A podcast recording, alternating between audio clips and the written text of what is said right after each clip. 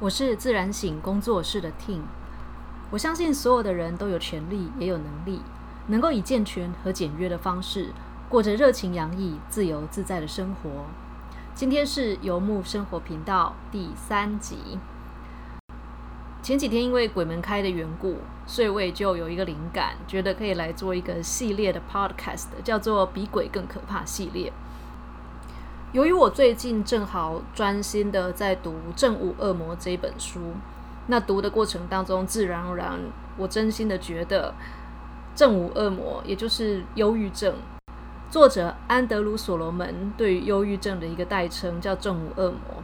我觉得忧郁症其实比鬼门开的鬼门可能还更难缠一点，因为地府一年只放一个月的暑假，但是忧郁症没有假期。即便是最乐观、最有力量、最强壮的人，都有可能在某一个时刻里面无预警的陷入忧郁的低潮当中。《正午恶魔》的作者安德鲁·所罗门 （Andrew Solomon），他的另外一本著作是《背离亲缘》。《背离亲缘》在台湾的出版状况其实也蛮好的。那《正午恶魔》其实是 Andrew Solomon 的第一本书。台湾其实很多年前出过一次《正午恶魔》的中译本，当时很快就绝版了。这一次的版本是重新翻译，而且作者有在里面又再加写了很多新的资料。忧郁和忧郁症有关的书籍我读的并不多，但这本《正午恶魔》我最近读到第二次，可能是作者的写法真的是蛮对我的胃口的。有兴趣的话，你其实可以现在就 Google《正午恶魔》这本书的书目资料，然后在它的书目资料当中，你可以看到书中的目目录。它的目录当中，我觉得它蛮仔细的，试着从各方面去勾勒出忧郁症的全面的样貌。那今天谈到的内容，我不会谈到全部，因为不大可能。所以我想要把焦点集中在。忧郁跟忧郁症的差别，然后忧郁症的样貌，那忧郁症的判断标准是什么？对于忧郁症的治疗，Andrew Solomon 在书中他提到了依靠药物治疗，还有不依靠药物治疗的做法，依靠药物治疗其中的矛盾，以及不依靠药物治疗其中带来的风险。作者本身是罹患忧郁症二十年的病友。所以他也分享了他自己所经验过的、所采取过的治疗。那如果你已经打开了他的书目的话，你会发现到其中有一个章节，应该是第四个章节吧。他提到了另类疗法。那因为我花了很多的时间跟力气在另类疗法上，我自己也是一个另类疗法的工作者，所以我就特别有多读一下这个另类疗法章节。其实有一些地方读起来是蛮有趣的。另外一个我特别有兴趣的章节是第九章的贫穷这个部分。作者用了一句很精准的话来形容，他说：“忧郁症会跨越阶级界限，但是忧郁症的治疗却不会。也就是大多数又穷又忧郁的人会一直贫穷而且忧郁。”而且他们又穷又忧郁的时间越久，贫穷跟忧郁的程度就会加深，因为贫穷跟忧郁会变成一个恶性循环。如果今天是一个中产阶级得了忧郁症的话，其实还比较容易自己察觉，或者是被身边的人察觉，因为原本。我们的生活大致上可能还不错，那突然间心情变得很糟，没有办法应付比较高层次的、比较高难度的运作，也不想上班，然后什么事情都做不成，然后整个人生变得毫无意义，人生变得越来越孤僻，接近于一种僵尸的地步的时候，其实身边的朋友、同事跟家人是会注意到的。这是因为，如果我们是一个中产阶级的话，我们的忧郁其实跟我们的个人现实不符合，那在外在的现实当中也找不到合理的解释。但如果今天是一个贫穷者，他的生活是在社会阶层的最底层的话，忧郁的迹象可能就不会那么明显。我在读《正午恶魔》的过程当中，作者精准的文笔，坦诚的脆弱。还有对于忧郁症非常全面的体验跟研究，让我觉得这本书对我来说真的很有，真的很有参考的价值。理性上很有参考的价值，情感上则觉得深深的被疗愈。如果你身边有人他罹患了忧郁症，或者你本人曾经经验过非常强烈、非常深刻的低潮，也或者你可能本来就有忧郁症的体质的话，我觉得《正午恶魔》这本书它可以带来很多的支持，几乎可以说是必读的一本书了。那就算你的人生跟忧郁症没有任何的关系，我觉得在读《正午恶魔》的过程当中，也可以增进你对于人类情感需求的理解。那作者 Andrew 是如何形容忧郁和忧郁症之间的差别呢？他说：“悲伤是与自身境况相称的忧郁，忧郁症则是与自身境况不成比例的忧伤。忧郁和忧郁症最大的不同，他是这样形容的：他说，情绪或许是渐渐累积而成，或突然受到激发，接着你会来到完全不同的地方。”生锈的铁构建筑要过一段时间才会轰然倒塌，但铁锈会不断腐蚀铁架，掏空铁架，让铁架变薄。无论倒塌发生了多么突然，崩坏都是长期累积的后果。尽管如此，这仍然是高度戏剧化、明显不同的事件。轻度的忧郁是长期累积，却是一个持续现在式的铁锈般的腐蚀。而重度忧郁则是锈迹斑斑之后，整个结构变得脆弱了。于是，重度忧郁来临的时候，原本就已经锈得不得了的铁架，会在一瞬间崩溃瓦解。他是这样形容忧伤到忧郁症之间的变化的。他说：“从天空降下第一场雨到铁锈彻底腐蚀铁架，需要很长的时间。”有时候生锈的地方恰好都位于关键位置，导致铁架彻底崩塌。但更多时候，建筑只是部分倒塌，这个部分崩塌撞到那个梁架，大幅的改变了原本的平衡。我曾经听过一些患有忧郁症的朋友分享过他们的感受，他们说，忧郁和忧郁症最大的差别，有点像是你过了一个滑铁卢般的点之后。坠落下去，刹不住车的坠落下去的感受，而那个痛苦、无力感，还有被卷走跟振作不起来的感受，是完全两回事，完全两个境界的状态。我想是这样子的：当我们自己或者我们身边我们所爱的人被忧郁袭击的时候，陷入了非常严重的低潮的时候，这到底该如何判断呢？我们如何得知我们现在究竟是在一个正常的低潮的情绪的循环，还是我们已经真的生病了？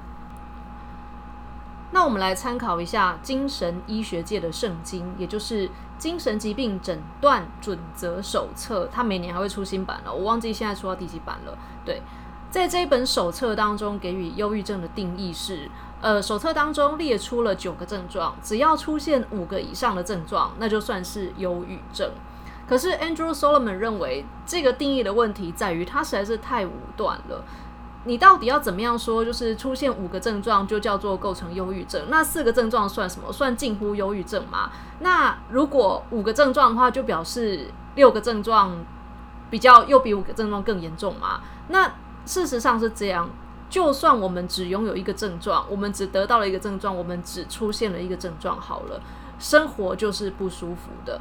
那如果今天有一个患者，他所有的症状都有九个症状挤满了，可是每一个症状都很轻微，那另外一个患者他是只有两个症状，但两个症状非常严重的话，那这样到底算是忧郁还是算是忧郁症？Andrew 也根据他去访谈还有研究的各种资料，发现了一件事情，也就是很少有疾病像忧郁症这样子，它不是治疗不足，就是过度治疗。大概只有百分之六左右的忧郁症患者是有得到真正充分刚好的治疗的。可是即使是这百分之六的人啊，里面又有很大一部分的人哦，最后往往会因为药物的副作用而自己就停药了。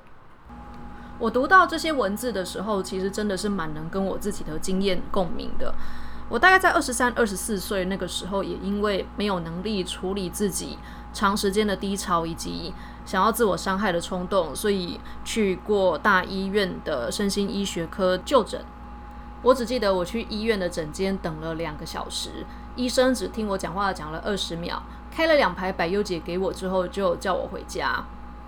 当时我其实经常闭着眼睛过马路，也经常闭着眼睛骑摩托车，因为当时我很天真的觉得，如果我是交通意外死掉的话，就没有人会发现，其实我已经活得很不耐烦了。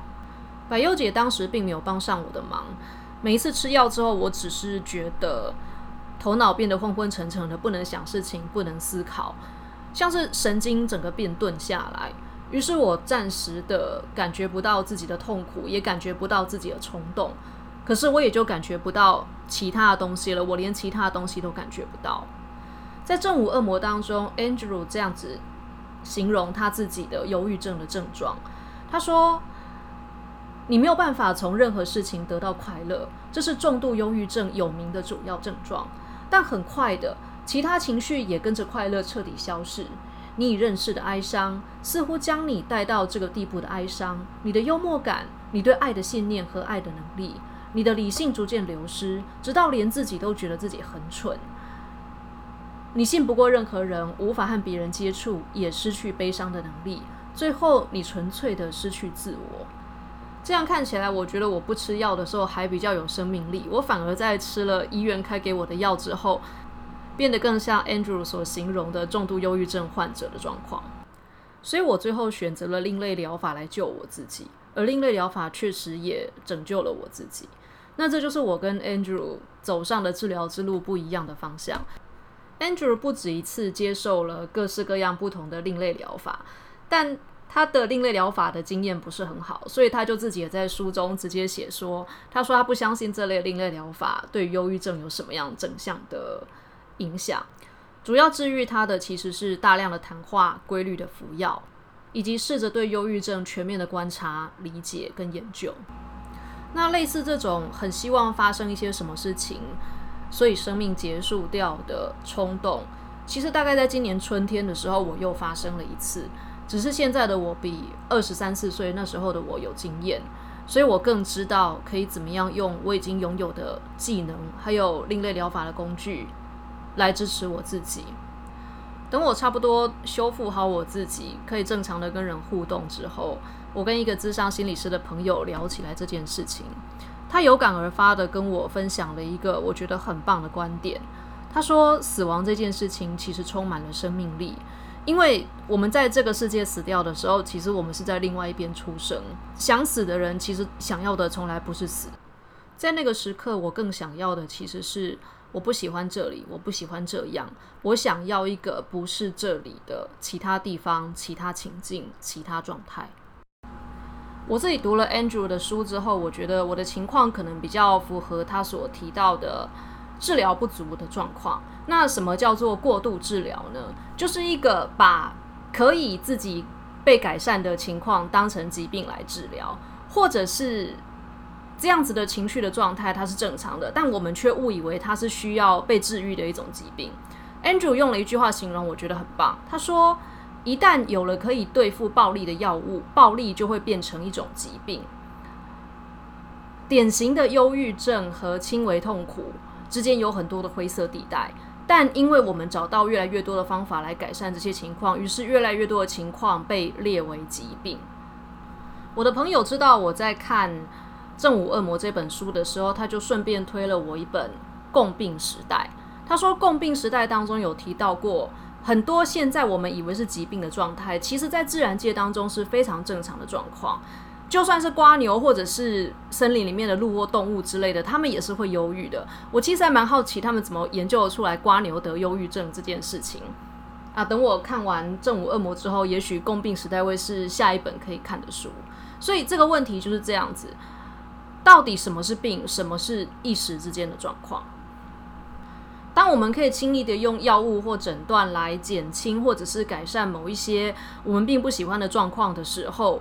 那个时刻，我们究竟是在治疗自己的疾病，还是我们已经放弃了调节自己，或者是感受自己自然节律的一个权利？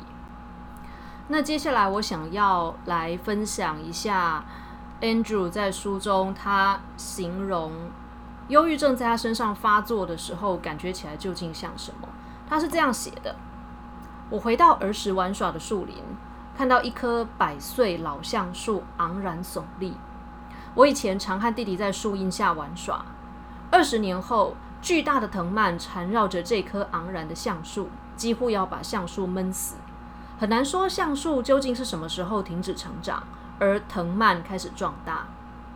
扭曲的藤蔓把整棵树的枝干完全缠住。从远处看，仿佛藤蔓的叶子就是橡树的叶子。走近一点，才会发现存活的橡树枝叶已所剩无几。我对这棵橡树感同身受，忧郁症在我身上滋长，正如藤蔓控制了橡树。忧郁症仿佛吸附在我身上的异物，虽然丑陋，却比我更有生命力。他拥有自己的生命，一点一滴把我的生命力全部吸干。在我的重度忧郁症最严重的阶段，我知道我的情绪不是我的情绪，我很确定这些情绪是忧郁症的情绪。就如同橡树高枝上的叶子，其实是藤蔓的叶子。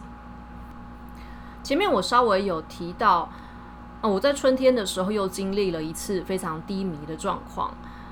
那我当时没有去看诊，就是自己靠着静坐、冥想跟练瑜伽，练很多的瑜伽来救自己。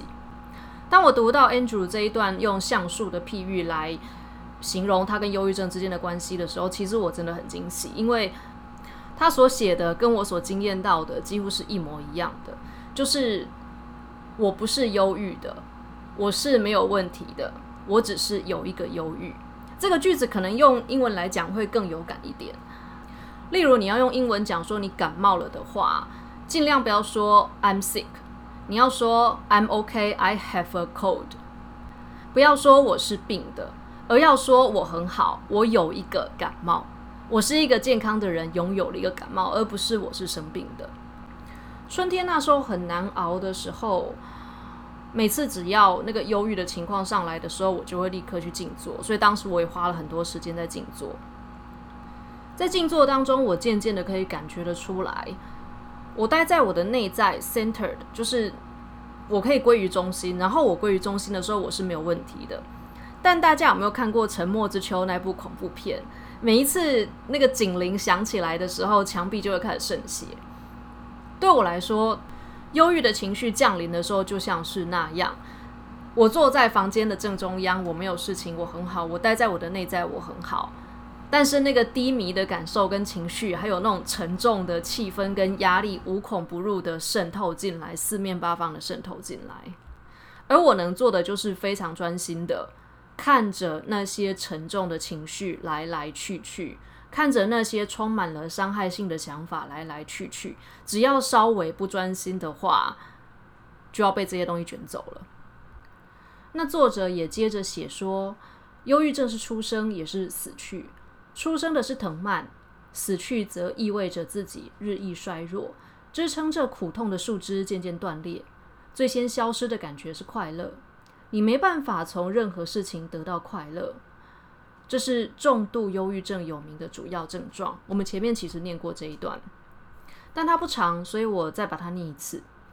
很快的，其他的情绪也跟着快乐彻底消失。你已经认识的哀伤，你的幽默感，你对爱的信念和爱的能力，你的理性逐渐流失，直到连自己都觉得很蠢。你信不过任何人，无法和人接触，也失去悲伤的能力。最后，你纯粹的失去自我，然后延续着这个老橡树跟藤蔓的譬喻，Andrew 接着谈到治疗的过程会发生什么事，以及他认为怎么样的治疗是真正有用的。那他是这样写的：移除几百公斤多余的藤蔓，以及重新了解树根系统以及光合作用都很必要。药物治疗会穿透藤蔓，你可以感觉到药效发作。药物似乎正在毒害那寄生的藤蔓，让它一点一点逐渐枯萎。你感觉卸下重担，感觉树枝又恢复原本的自然姿态。在彻底摆脱藤蔓之前，你无法好好思考自己失去了什么。但即使铲除了藤蔓，你或许只剩下几片叶子和浅浅的根。任何既有药物都无法帮助你自我重建。摆脱了藤蔓的重量后，稀稀落落散布在枝干上的叶子才有办法吸收基本的养分，存活下来。但单单这样子活下来还不够，这不是强健良好的存在方式。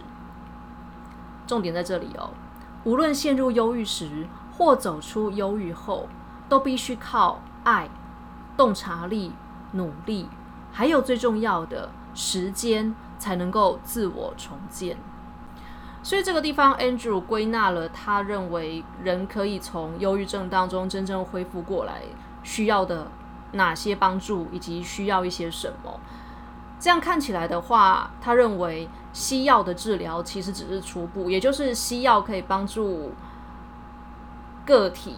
摆脱掉外来的这个忧郁症，或者是外来的这种真的是非常低迷的状况，但摆脱掉之后，后续还有很长的一个复原的过程，而那个复原的过程就不是药物可以帮得上忙的。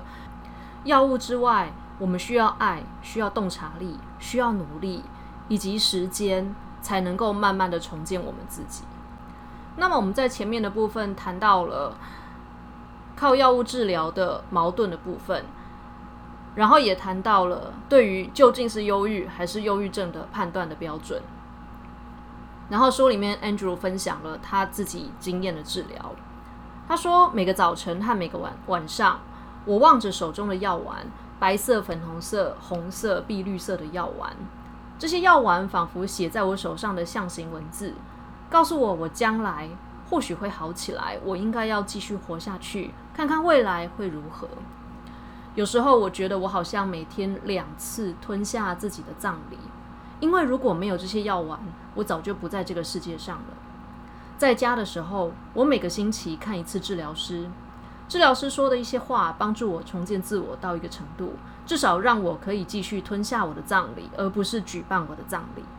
我们谈了很多很多，我相信话语是一股坚强的力量。当恐惧的可怕程度似乎已经超越生命的美好时，话语的力量能压倒我们的恐惧。我越来越关注爱的力量，爱是另外一条向前迈进的道路。这几种力量必须携手并进。如果单凭其一，药丸只是弱效的毒药，爱是不够锋利的刀子，病逝感则是绳子，太过紧绷就会断裂。但如果把三种力量全部发挥，而且够幸运的话，是可以解救树木脱离藤蔓的。那相较于 Andrew 所接受的比较正规也比较完整的治疗啊，我想我遇到危机可能没有像他那么大，所以我就选择了不靠药物治疗，就是靠自己撑过了当时的一个低迷的状况。Andrew 对此他也做了研究。所以他也写了一小段文字，算是归纳出了他对于不靠药物治疗可能会带来的风险的结论。那他是这样写的：不靠药物治疗熬过轻微忧郁症有其好处，你会觉得可以凭借自己的化学意志力矫正体内的化学失衡。学习踏过火热的煤炭，也算是大脑战胜了肉体必然产生的化学疼痛，以惊险的方式发现纯粹的心灵力量。完全凭一己之力走出忧郁，可以避免精神科药物治疗方式引发的社会困扰，也意味着我们能够接纳原本的自我，透过自己的内在机制自我重建，无需借助外力，逐步从忧伤中复原，对所受的苦会有一番领悟。不过内在机制很难掌握，而且往往不足，忧郁症常会摧毁理智、控制情绪的力量。所以白话就是，他认为单纯的凭着自己的心灵力量去处理一个非常低迷的不理智的低迷的状况的话，其实是有风险的，而且相对来讲失败率是高的。那我从我自己两次的经验，就是二十三四岁那时候经验跟今年春天的经验，没错，确实是这样子。因为我第一次的时候真的是完全毫无招架之力，直接被打趴在地上。不过这边我想要岔出去聊一下，呃，Andrew 在他的病最厉害的时候，他其实还在工作。当时有新书发表会要签书会，然后对我今年春天的时候，其实也还在工作，所以我就特别观察了一下他在很忧郁的情况底下是怎么样应对已经排好的工作的。他说他就是例如说那天签书会是两个小时的时间，或新书发表会是两个小时的时间，他就会瘫在床上无力不能动，休息二十二个小时之后，让他的经纪人或他的家人把他拖起来，然后让他搭着飞机，然后去开签书会，仿佛所有的生命力集中在那两个小时花掉之后，然后他又。瘫软了，然后就又没有力气了，又陷入深深的无力当中，然后再躺个几天，或再躺个几个礼拜，直到下一个工作进度进来。我当时其实有跟他类似的感觉，就是已经排下去的工作进度，我真的是凝聚了我所有的生命力去把那个工作完成。但我觉得很奇妙的事情是，痛苦很像霜雪，而我觉得我是那种被霜雪冻过的水果。变得特别甜，我觉得在那个痛苦的情况底下凝聚出来的力量，仿佛变得特别的动人，然后也特别的有激励性。所以每一次完成一件工作，无论是教完一节课，或者是做完一节个案啊，我自己当下都可以很肯定的觉得说：天哪，今天真是做的太好了！接下来就进入一个休眠时段。在讲出这一段经历之前，其实我自己有稍微考虑一下，是不是应该要将这样子的事情披露出来。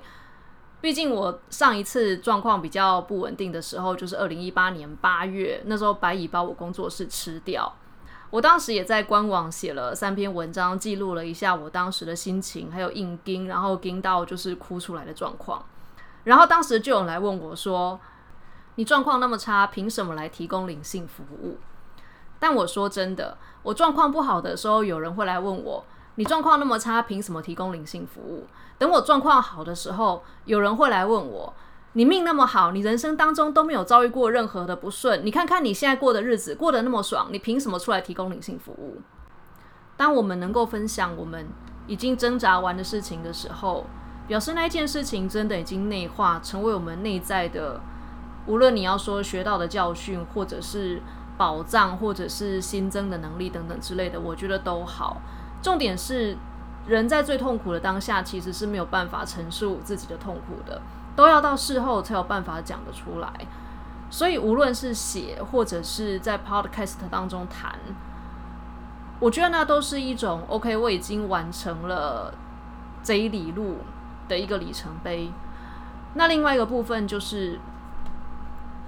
我希望所有读到文字以及听到这个音档的读者或听众们，如果你们也正在经验人生当中的某一个阶段的挣扎，你们从来不孤单。就像 Andrew 他也写了，我最喜欢一封没有回邮地址的信，信里面写着：我原本想自杀，但是读了你的书之后改变了主意。陷入情绪低潮时。我有时会对着自己朗诵这段话。我明白我的所思所感，无一不是许多人早已思考和感受过的。发现自己的痛苦其实如此平凡，或许也是一大安慰。相较于来挑战我够不够格的意见啊，其实当时的白蚁的事件出来的时候，更多的人告诉我说，我的经验还蛮治愈他们的。对此，我感到非常的开心。因为那才是我分享这些事情真正想要达到的目标。再来就是生活，它其实就是注定是不稳定、不平坦、不可预测的情况，总是在变化。那当人感到不安的时候，我们自然而然的会想要寻求安全感，想要寻求稳定。我在读另外一本书的时候，读到一个 case，那个书的作者他说他有慢性肌腱炎，所以。他就有固定的在请物理治疗师来帮他训练他腿部的肌肉。他的其中一个练习是要单脚保持平衡，所以他站在一个保利龙做的半圆柱体上，他的脚站在圆柱的平坦面，然后圆弧面朝下，所以他要单脚站在那上面保持平衡，要整整一分钟。那他说他第一次尝试的时候完全不成功，一直跌倒，而且几乎是一秒都站不住。所以这个作者他就说他开始在一个门框旁边进行这个练习，所以他可以扶着墙、扶着门框之类的，虽然还是很困难，但至少可以站得稳。所以后来他就非常高兴的展示给他的物理治疗师看他怎么解决的。他说他的物理治疗师翻了一个白眼，然后对他说：“我不要你把这个练习变简单，我要你挣扎。这才是肌肉学习如何复原的方法。你借助稳定的东西阻挠了这个练习的重点，请你要留在不稳定里。真的，一切都关于挣扎。无论是挣扎，或是脆弱，或是不完美，那绝对不代表我们无能。那其实是生命的常态。”好，所以我觉得比较困难也比较沉重的地方，大概介绍到这边。后面我们可以来讲一下 Andrew 在他的书中提到一些比较有趣的东西，例如说他的另类疗法经验。所以 Andrew 在这本《正午恶魔》里面提到，他说他有幸呢跟某人有一个一连串的接触，然后这个人被他取了一个头衔，叫做“无能的神秘主义者”。Anyway，就是在他书中提到说，这个神秘主义者呢，满怀着善意，然后非常亲切来到他家，想要替他进行疗愈。好，所以聊了几分钟之后，他们就开始做欧环测试。然后他说，这个神秘主义者声称说，如果是实话的话，欧环就是会很有力量；那如果讲的是谎话的话，手指头就会没有力量。其实我还蛮爱欧环测试的，因为欧环测试在我身上很有用啊。但 Andrew 他说。读者或许可以想象，我坐在自家客厅，嘴里说着“我恨自己”，而旁边有一个穿浅蓝色西装的男子，热心的拉扯我的手指时，我有多么的扭捏不安。而这套训练接下来还有一连串的步骤，描述起来简直就是长篇大论。不过高潮就出现在他开始对着我吟唱，唱到一半忘记要唱什么。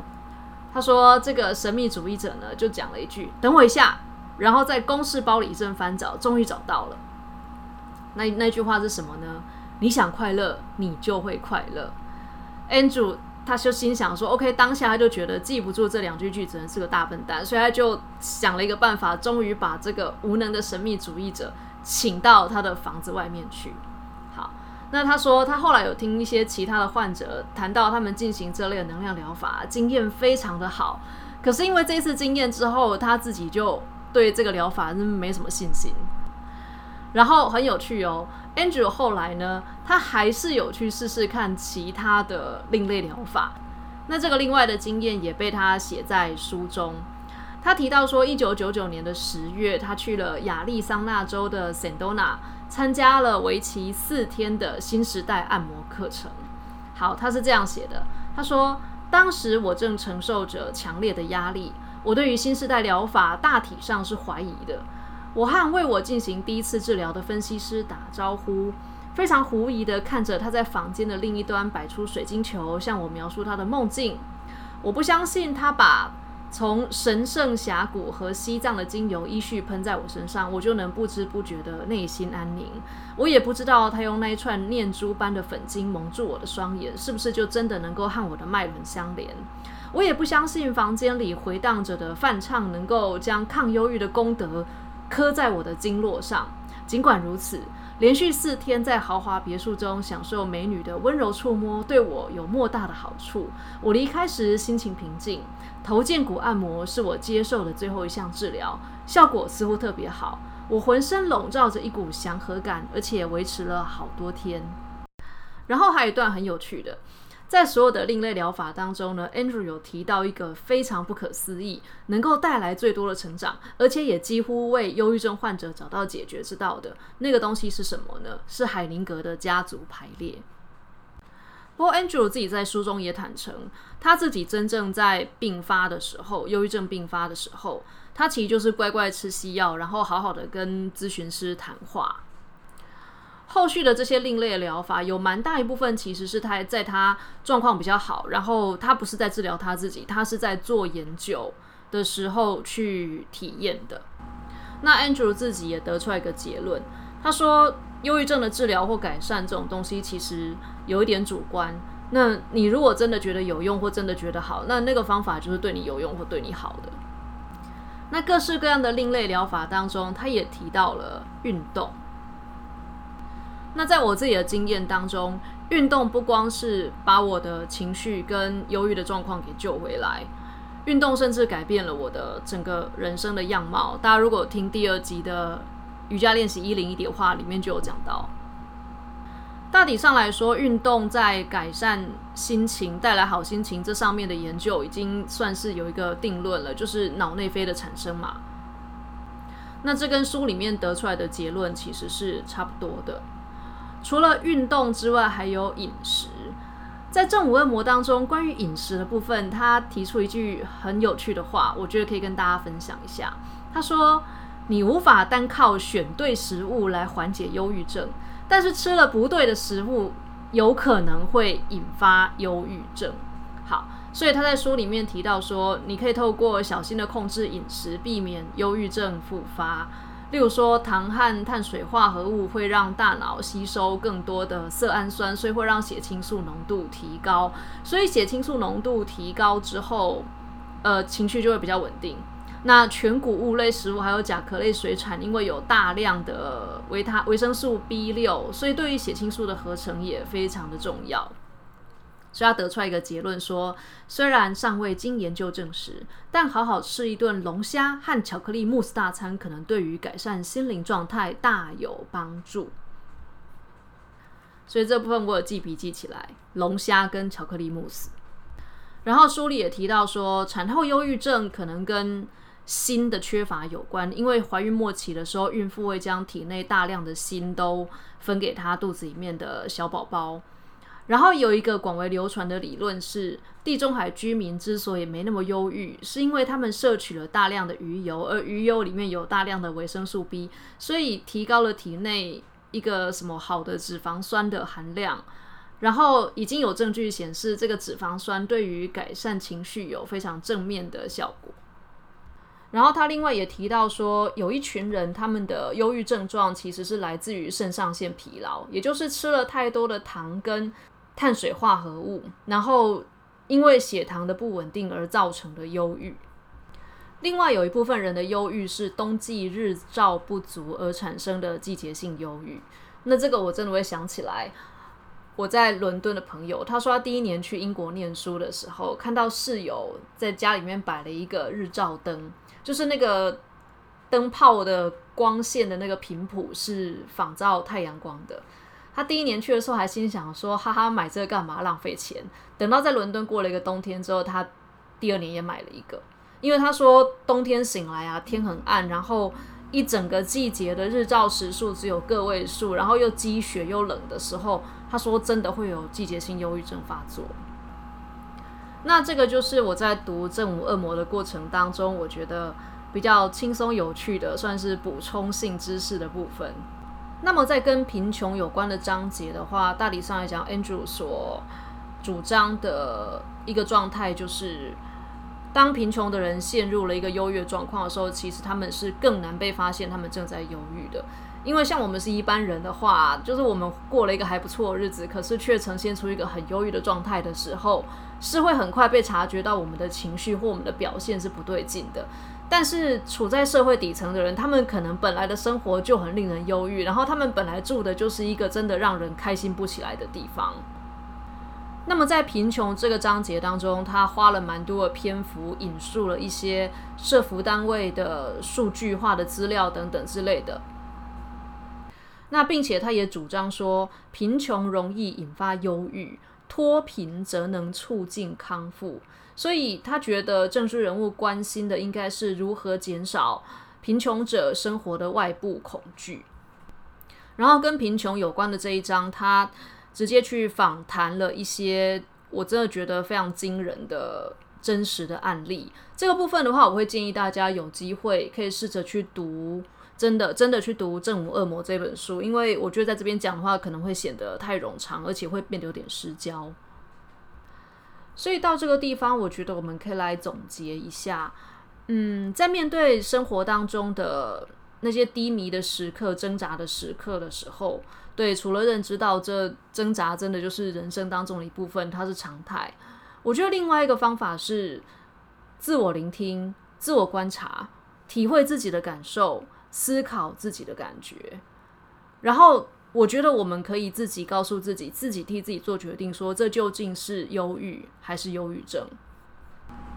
然后无论如何，我希望你一定要记得一件事情，就是你不孤单，你现在在面对的一切的考验或障碍或是挣扎，前面一定早就都有人面对过了，而且他的破关的秘籍也早就已经被写出来了，一定早就有人知道这一关要怎么破了。你唯一要做的事情就是勇敢的让别人知道你需要些什么，你希望怎么样被对待，然后不要硬撑到最后一秒才一口气崩溃。我前几天发现到自己累过头的时候，那天下午我就去了一家我熟的咖啡馆喝咖啡，然后进店里的时候，老老板就问我说今天要喝些什么，然后我就有气无力的跟他说，我今天想要非常温柔的口味，请给我一杯温柔的咖啡，然后请给我一份温柔的松饼，真的要温柔的不得了的松饼哦。然后老板非常震惊，也非常慎重的对着我点点头。可是旁边在看的客人已经笑到翻掉了，他大概觉得我在搞笑。但对我来说，那其实就是生活当中小小的练习，练习怎么样在自己还没有整个崩溃掉的时候，就预先的让身边的人知道，现在的我需要被小心的对待，现在的我需要一点温柔的支持。那么今天关于正午恶魔的分享，我们就到这边算是告一个段落。我是自然醒工作室的 Ting，在这边跟大家分享灵性落实与打造理想人生的大小事。说真的，创造自己的人生比中乐透爽多了。今天非常谢谢大家听到这边。如果你喜欢我的节目，请帮我点五个星星，并且留言。我们下周见。